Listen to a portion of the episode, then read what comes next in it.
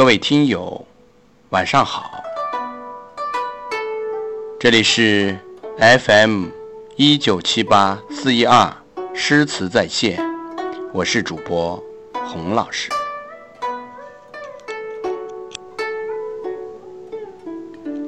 今天要和大家一起分享的故事是“凌波不过横塘路”。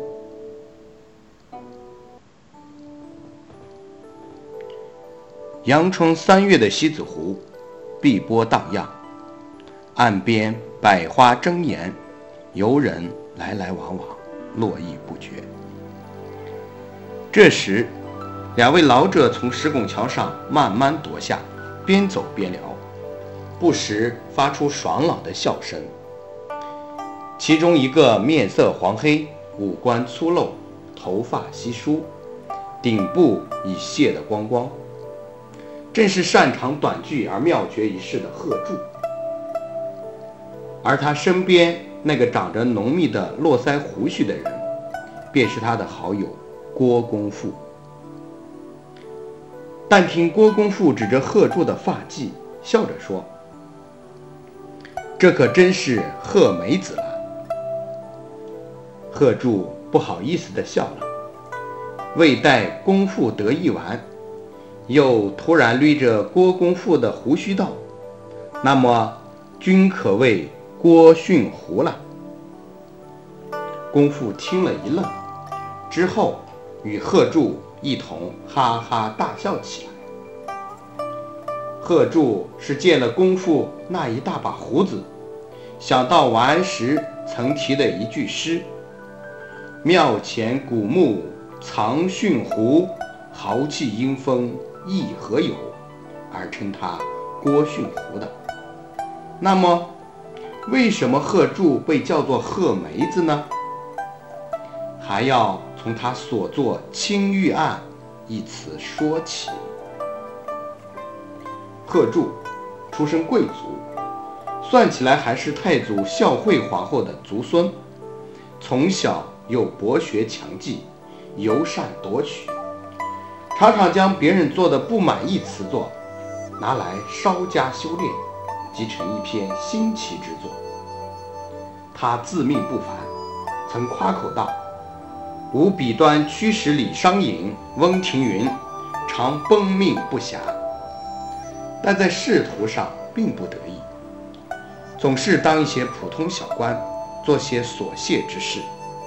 因此，当他由太平州通判改迁奉一郎不久，便已老病退职了。贺铸退职以后，就闲居于苏州。当时，姑苏城盘门外十余里，有一清静去处，名叫。横塘，贺铸见那里环境优雅，无人打扰，沿着几间小屋围起一道矮篱，他整天在那里做他最喜欢的事。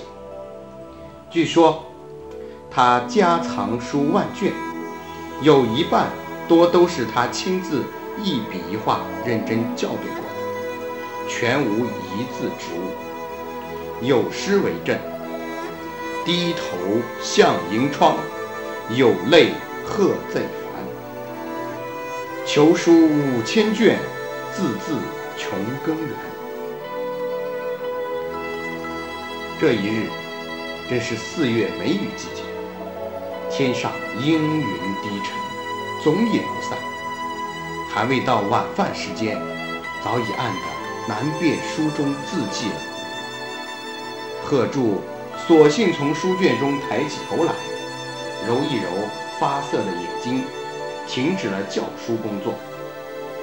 他倒背双手，从屋中踱出，站在篱笆前，深吸了几口潮湿的空气，转头向西边望去。但见太阳在层层阴云的遮护下，变成了一块发亮的云。正慢慢的沉下去。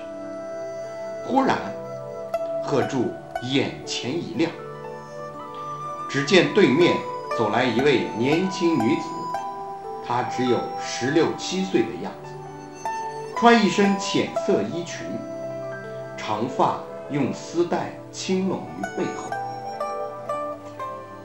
可惜，由于天暗，很难看清她的容貌。那女子莲步轻移，由远及近，从离贺铸离墙不远的地方经过，又渐渐走远了。贺铸静静地站在原地，把女子的一举一动全部看在眼里。直到那女子走远了，他还目送她那左右摇摆的腰肢，随步飘动的裙褶，直到消失在茫茫暮色中。住在横塘已有半年多了，贺铸每日不是与书籍对面而谈。便是和小书童斗几句嘴，开几句玩笑。时常也有一二樵夫唱着山歌从门前经过，却从来没有见过什么独身女子的影子。今日一见，那女子的背影，却无论如何也无法从贺铸的脑海中抹去。她是那么清新秀丽，那么自然淳朴。也许他都不知道有人在一直盯着他看呢。贺铸不觉细细地琢磨起来，不知她是哪家女子，为何单身一人来到这幽僻之处？她又要到哪里去呢？也许此时正是去与他的意中人幽会吧？不，不会的。也许他已回到家中，独倚东窗，在心里偷偷设想着未来人的模样吧。想到这里，贺铸忽然呵呵地笑起来。我在这里胡思乱想什么呀？一切自有天意。这时，一阵小风拂面，风中夹杂着牛毛般的雨丝。贺铸摇摇头，向屋中走去。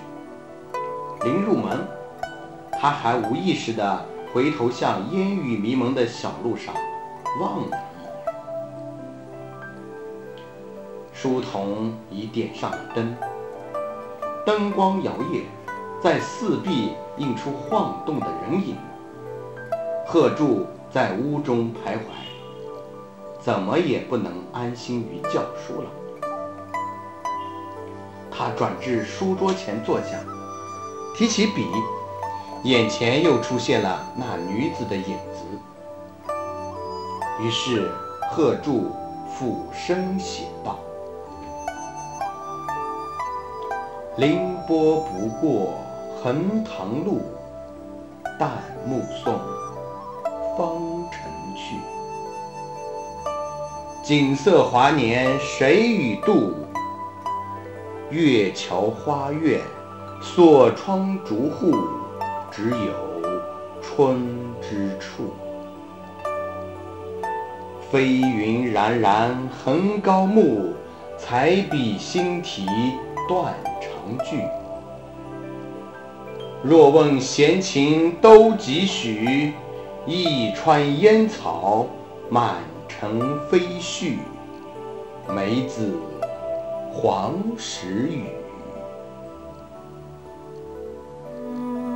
这首词的内容虽然普通，并无新奇意境，但词造精美功力，尤其是结尾处三个意象，将愁字渲染得淋漓尽致，特别感人。因此，贺铸的这首《青玉案》一传出，士大夫皆称他为。各媒体。